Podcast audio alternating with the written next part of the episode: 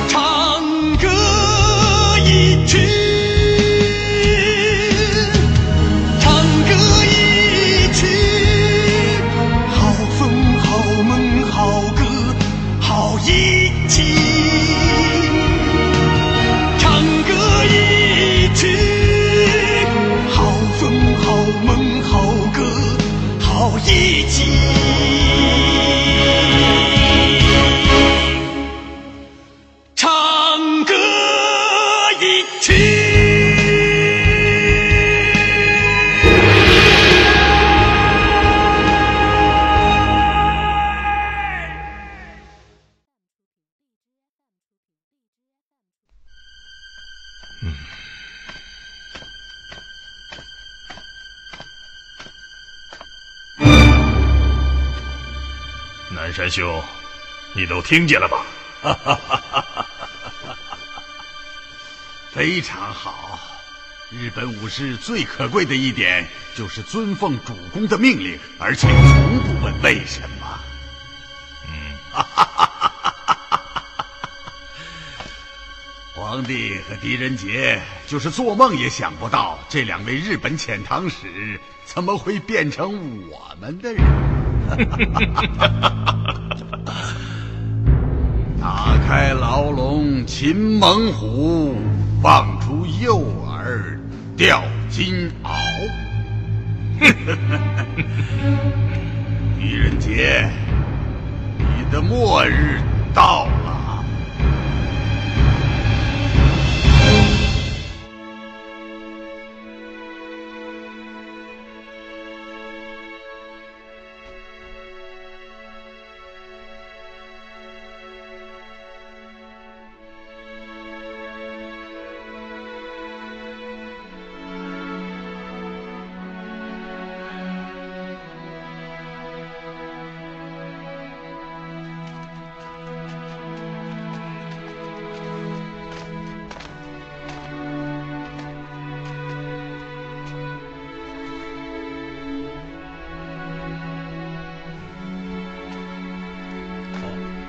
元芳、曾太，行李都打点好了吗？都收拾好了。我们是来看一看，大人还有什么吩咐？元芳啊，将它带在身边。哦，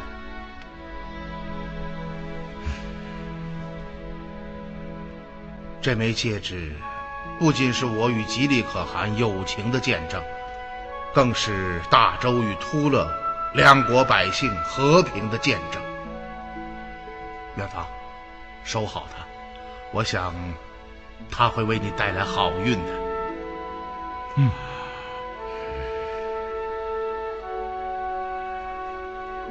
你二人随我多年，此次是头一遭独立外放。记住，不管遇到什么样的情形，第一要保持冷静，第二要尽量克制，切不可恣意使气。莽撞行事。嗯嗯，我们记住了。此去长路漫漫，途多艰险，任何事情都有可能发生。没有我在你们身边，你们要多听、多看、多动脑子。是是。好了，你们早些歇息去吧。大人。您也要多加小心。我和曾兄不在，您可千万不要孤身犯险啊！你们走了，我还有如燕，你们就放心的去吧。啊。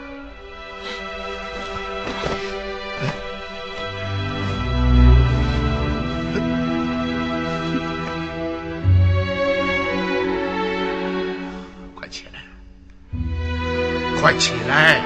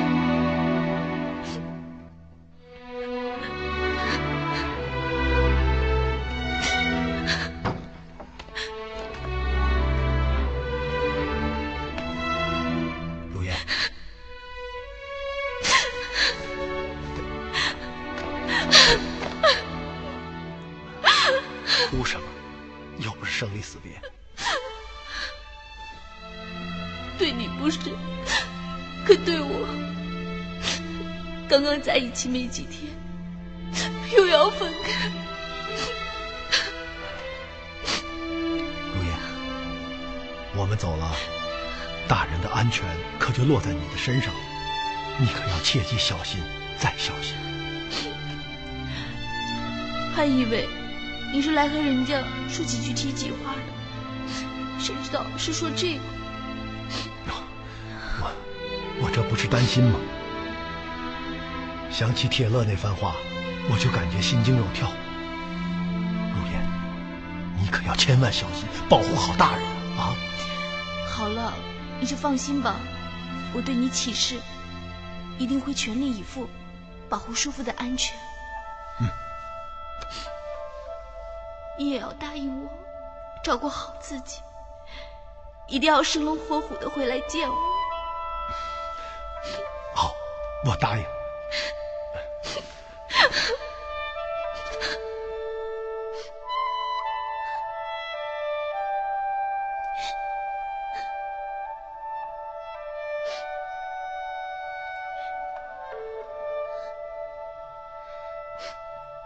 公主，您怎么了？明天就要告别身边熟悉的一切。到大漠中生活了。春红我们再也不可能活着回来了。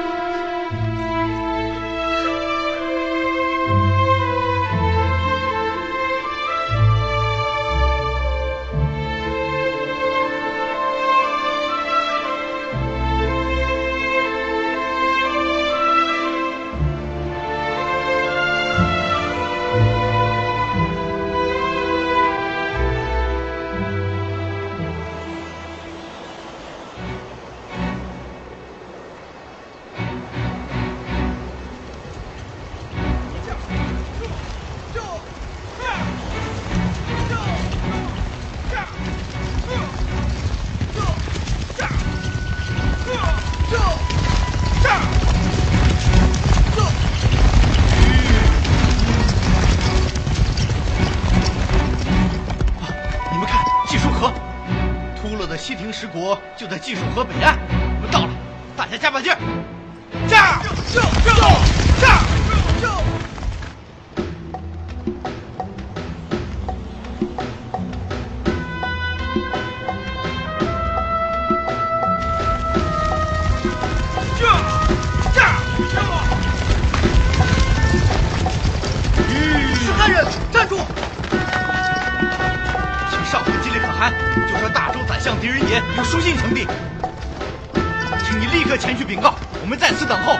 好吧，你等着。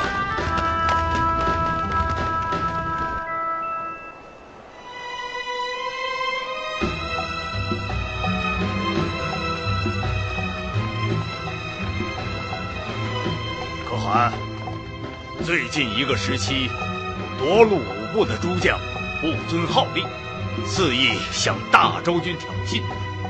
尤其是鹰师统帅齐格，昨日其麾下的两个豹师，竟公然掳掠敦煌四周的乡镇村庄。这齐格简直是胆大包天！我曾三令五申，各师绝不允许跨越北山，与大周军发生冲突。他这是明知故犯。可汗，我看他们是在挑战你的耐心。再不让虎师给他们点厉害，以贺鲁为首的夺路部就无法制约了。哼！虎山，在，立刻叫贺鲁到牙帐来见。是。可汗有所不知，贺鲁最近不在部里。哦，他去了哪里？呃，具体的就不知道了。可汗陛下，可汗陛下，城门传来消息，说大周宰相狄仁杰的信使现在城外求见。哦，现在哪里？石国北门。走。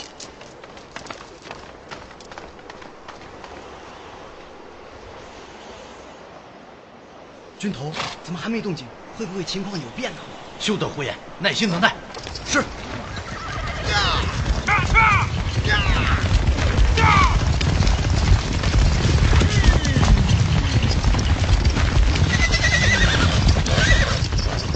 参见七哥将军。这些人是什么人呢？他们说是大周派来的信使。大周的信使？正是。是。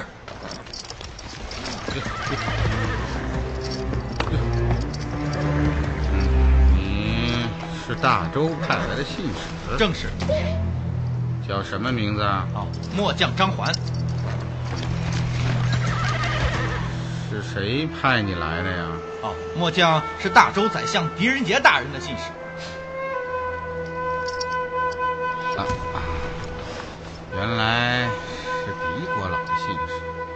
你要见吉利可汗？正是。啊，这样，我带你到牙帐去见吉利可汗。哦，请问将军怎么称呼？英师统帅齐格。张将军，随我走吧。这怎么？张将军信不过我齐格？啊，不敢。只是守门军士已经进城通禀吉利可汗，末将最好还是在此等候。哎，你们汉人偏偏有这许多说道，这有什么关系呢？我带你进去，不是一样的吗？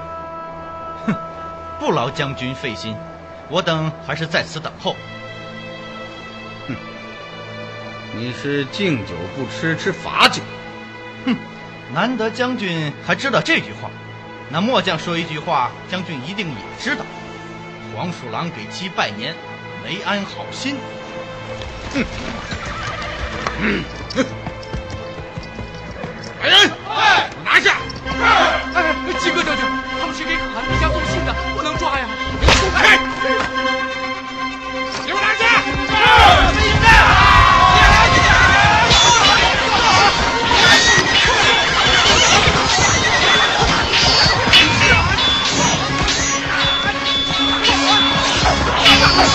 Come on!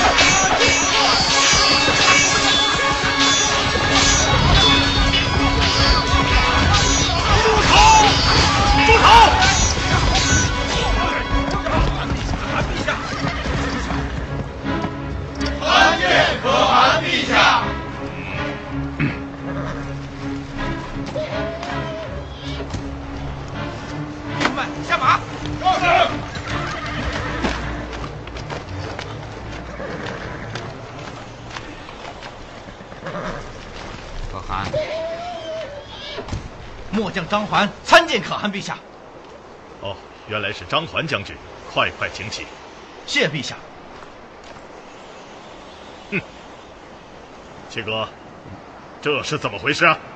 可汗，这些汉人都是奸细，想要混进城中，末将要将他们抓捕起来，献到可汗帐下。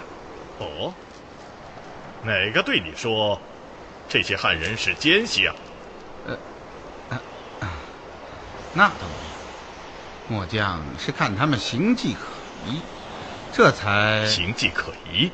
他们是我的朋友，前来送信，好端端的在城门前等候，怎么会形迹可疑呀？啊？呃，我早就听闻，你们夺路五部的贵族只认赫鲁，不认我吉利呀、啊。哎呀，可汗，这是宁人谣传，您千万不要相信。吉利可汗是我突勒十部的大可汗，沙漠中的雄鹰，我们唯一的领袖。哼哼，我要嘴上说一套，暗地里做一套。启哥，你做的事情，以为我不知道吗？上个月初，你私自出兵逼近敦煌以北，骚扰大周边境。前天，你再次出兵劫掠敦煌附近的村镇。我说的不错吧？呃，是，可汗陛下说的没错。哼，我曾三令五申，各师不可与大周军发生摩擦，这你不知道吗？是。末将知道。那为什么还要明知故犯？你是不是想学一学赫鲁的父亲莫度啊？可汗饶命，可汗饶命啊！末将再也不敢了。你给我听好了，再让我知道你不听号令，私自出兵，我便命虎师将你麾下的鹰师一体剿灭。到那时，便是玉石俱焚。你可想好了？嗯，是，陛下恕罪。哼，张环将军，麾下无礼冲撞，还望见谅。啊，可汗陛下言重了。将军，请上马，我们到牙帐说话。是。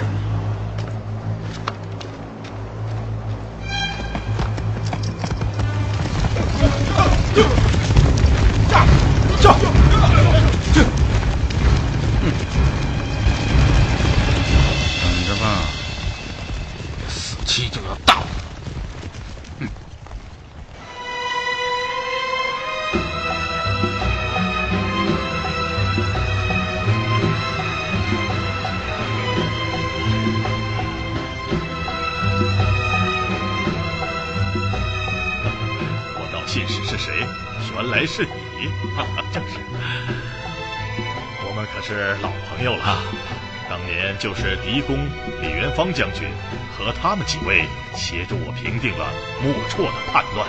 啊，父王，就是您常常说起的狄公手下的八大军头吧？正是。哦，啊，来，张环啊，我给你介绍，这是我的小儿子法罕纳。太子殿下，张将军不必多礼。怎么样，狄公还好吧？狄大人很好，他也非常惦念可汗陛下。末将这次还带来了他的亲笔信。唉，转眼又是两年没见了。哦，陛下。好，我们这边说话。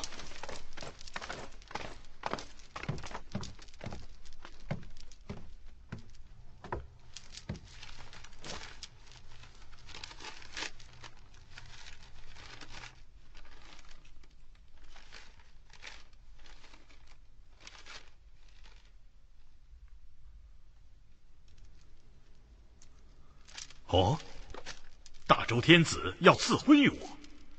正是，赐婚使团由大将军李元芳和曾泰大人率领。什么？元芳、曾大人？哈，是啊，都是陛下的老熟人、老朋友啊。啊，太好了，这可真是雪中送炭呐。近些日子，夺路五部的贵族屡屡要求对大周开战。我正愁无法说服他们。现在好了，只要荥阳公主一到，突勒与大周变成姻亲，这亲戚之间岂能开战啊？这才叫永绝战祸。是啊，这也正是皇帝与狄公的意思。大人修好书信，命末将先来打个前战，一来给可汗陛下送信，二来还有一件绝密之事，在书信之中不能提及。大人令末将口述，请陛下定夺。哦，什么事？啊，请陛下并退左右。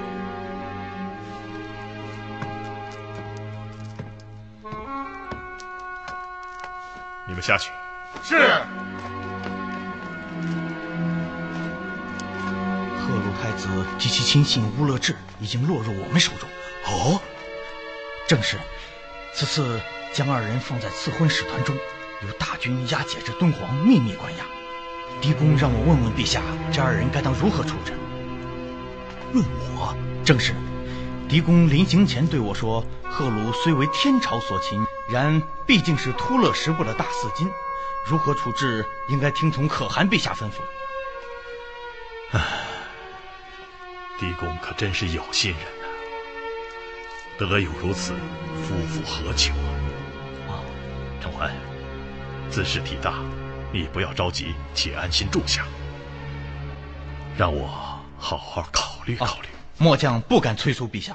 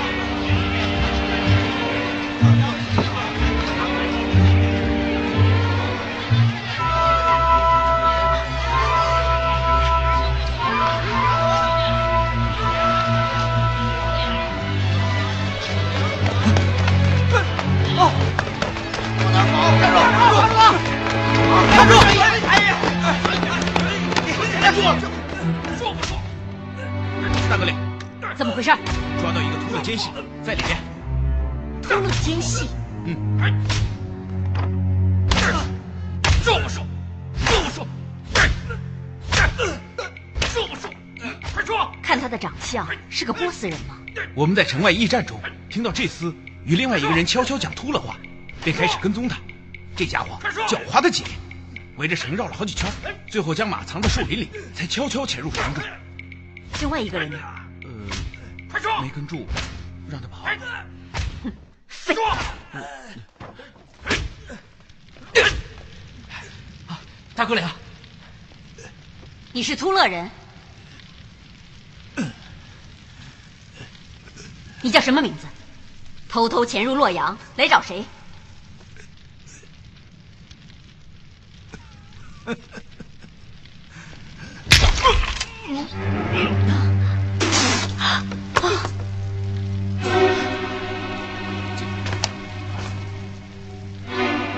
大哥领，这家伙咬舌自尽了。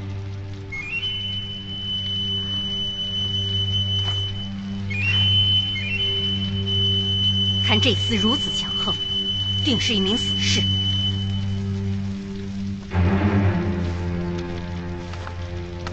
此人随身携带了什么东西？大哥俩，只有一个皮马袋，拿过来。是。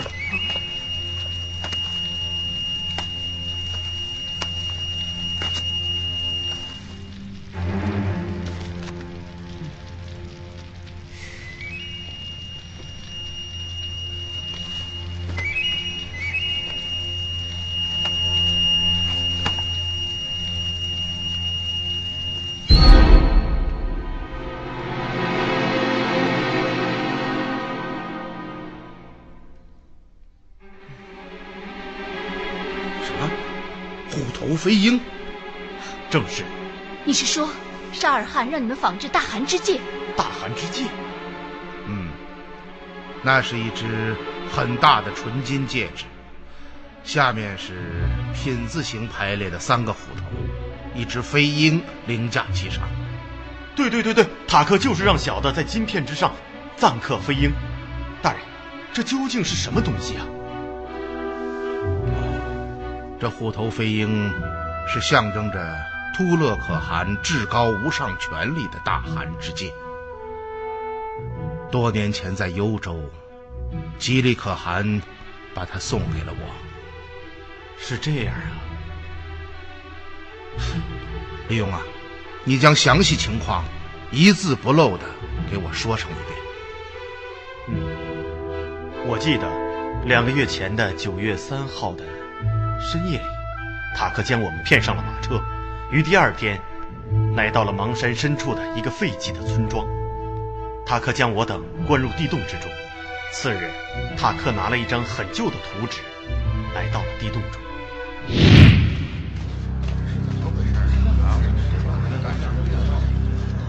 众位师傅，众位师傅不必担心，只要你们按照我的要求完成活计。我保证安全送诸位回家。不过，如果有人意图逃走，会迁怒到所有人身上。啊！孙家，那您到底要我们做什么呢？嗯，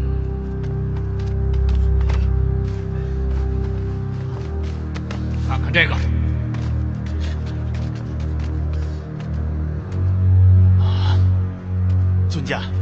这小小的一枚戒指，集鎏金、萨楼、藏刻、卯接、点汉、镶嵌于一身，这是大师之作呀！不要说小的艺人，就是把大伙拴在一起，恐怕也做不出来呀。哼，这还用你说吗？这枚戒指是几十年前一位西域金银器大师所制，工艺之复杂，技术之高超，无以伦比。不错，那尊家要我们做什么呢？看看图旁的记录。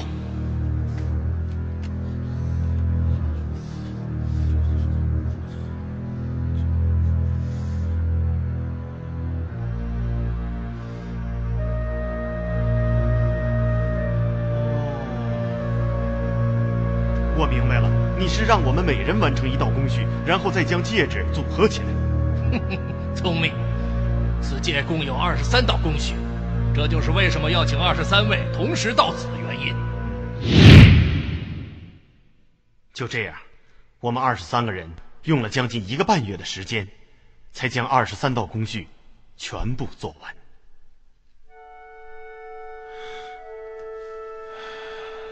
一枚小小的戒指，竟然要如此繁杂的工序。大人有所不知，我们做的这些不过只是皮毛而已，能将戒指组合起来的，才是真正的大师。沙尔汗，嗯，小的想来，除他之外，再没有人有这样的手艺了。我说他们为什么要提前两个月，便将银匠们聚集在一起？原来是为了这个。叔父，嗯，他们为什么要仿制大汗之戒？这也正是我想知道的。如烟，立刻提神塔克。是。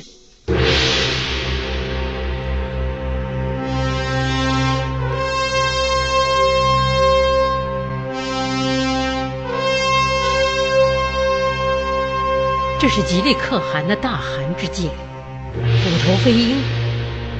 五年前在幽州，他将这枚戒指赠予了狄怀英。怎么会在你的手里？陛下，臣正要向陛下回禀此事。什么事？今日，内卫在城中捕获了一名秃了奸细，在此人随身携带的马袋中，臣找到了这枚戒指和一封书信。书信现在哪里？就在臣的手中。信是用突勒文写成的，因此。臣请教了崇文馆精通突勒文的学士，信里都说了什么？这封信是突勒太子赫鲁的堂弟齐格写给写给写给谁的？写给狄国老的。狄国老，狄怀英，正是。信中都说了什么？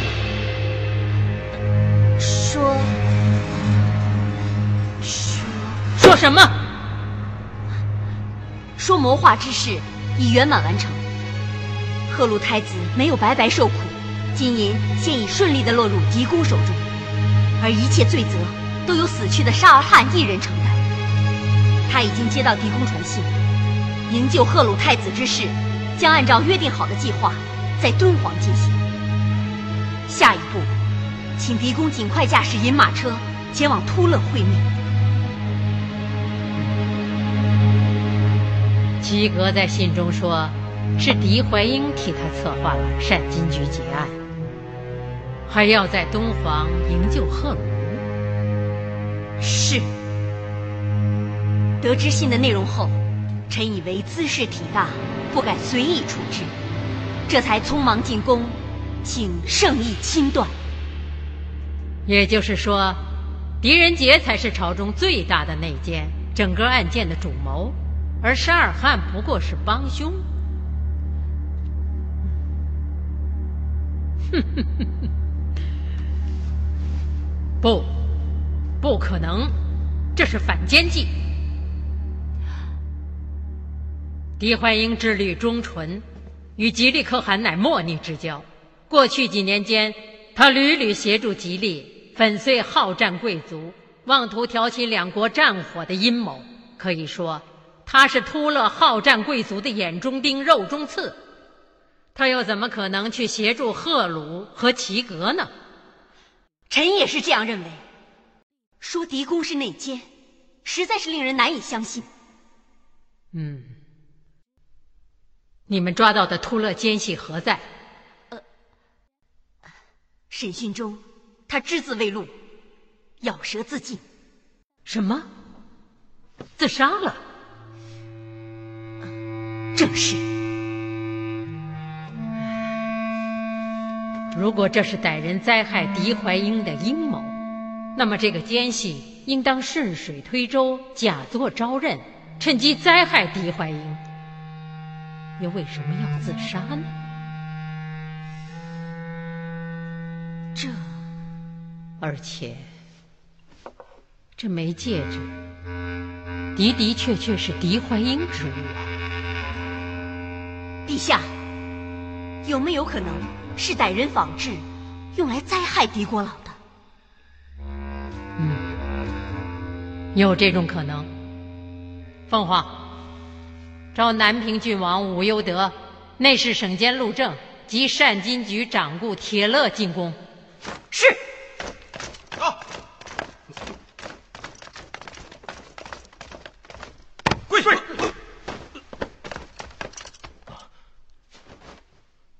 开门见山吧，你为什么要让银匠们仿制大汗之戒？啊？哦，大人说的是那枚大戒指吧？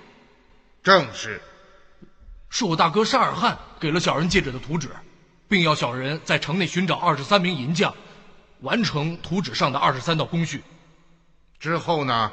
之后沙尔汗将各个工序完成的几百片金银胎通通收了回去，想来应该是在加工去了吧？这些你为什么不写在供状之中？是有意隐瞒吗？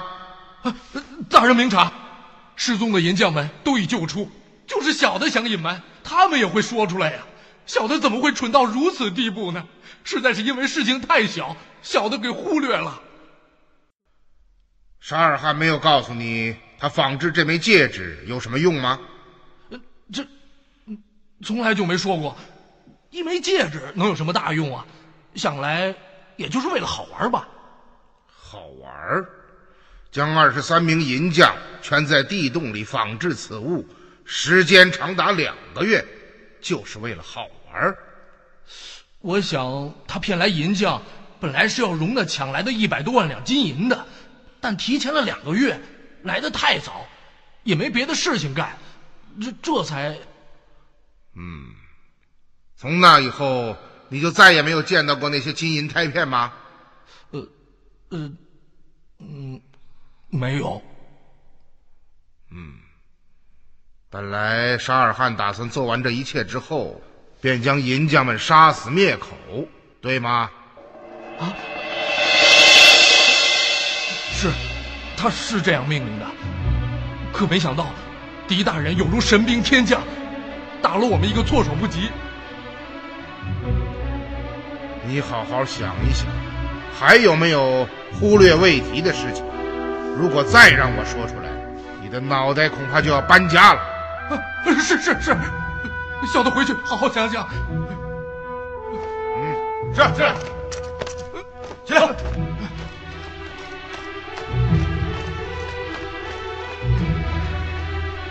他所说的情况与李勇所说基本相同。真怪，这个沙尔汗的葫芦里。究竟卖的是什么药啊？如燕呐，我有一丝隐隐的不安，似乎将要有大事发生啊！叔父，我看您是过虑了。不管怎么样，沙尔汗已经死了，一个死人能怎么样呢？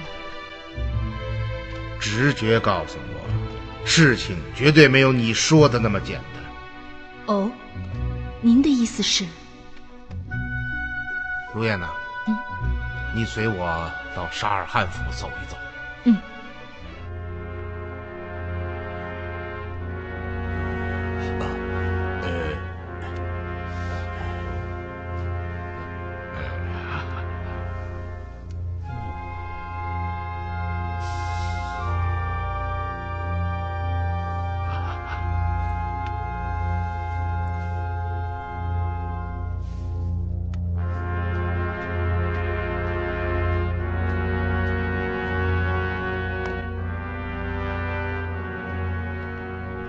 么样？三位爱卿都是金银器的大行家，尤其是铁爱卿，算得上善金局中数一数二的巧匠。都说一说吧，这枚大寒之戒是真的还是假的？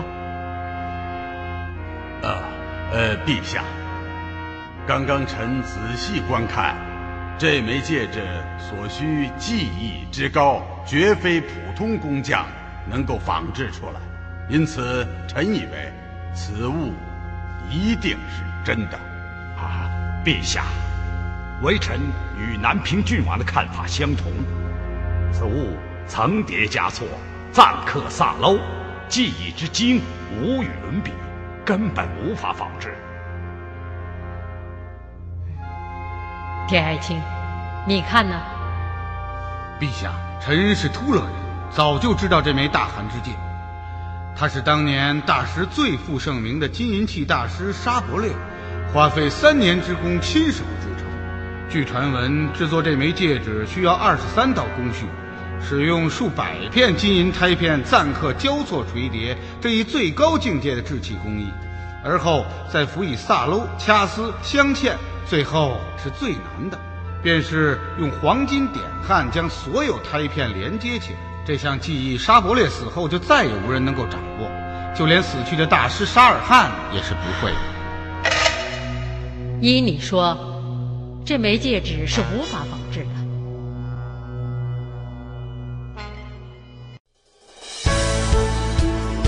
更多精彩音频，请关注微信公众号“侧写师李昂”。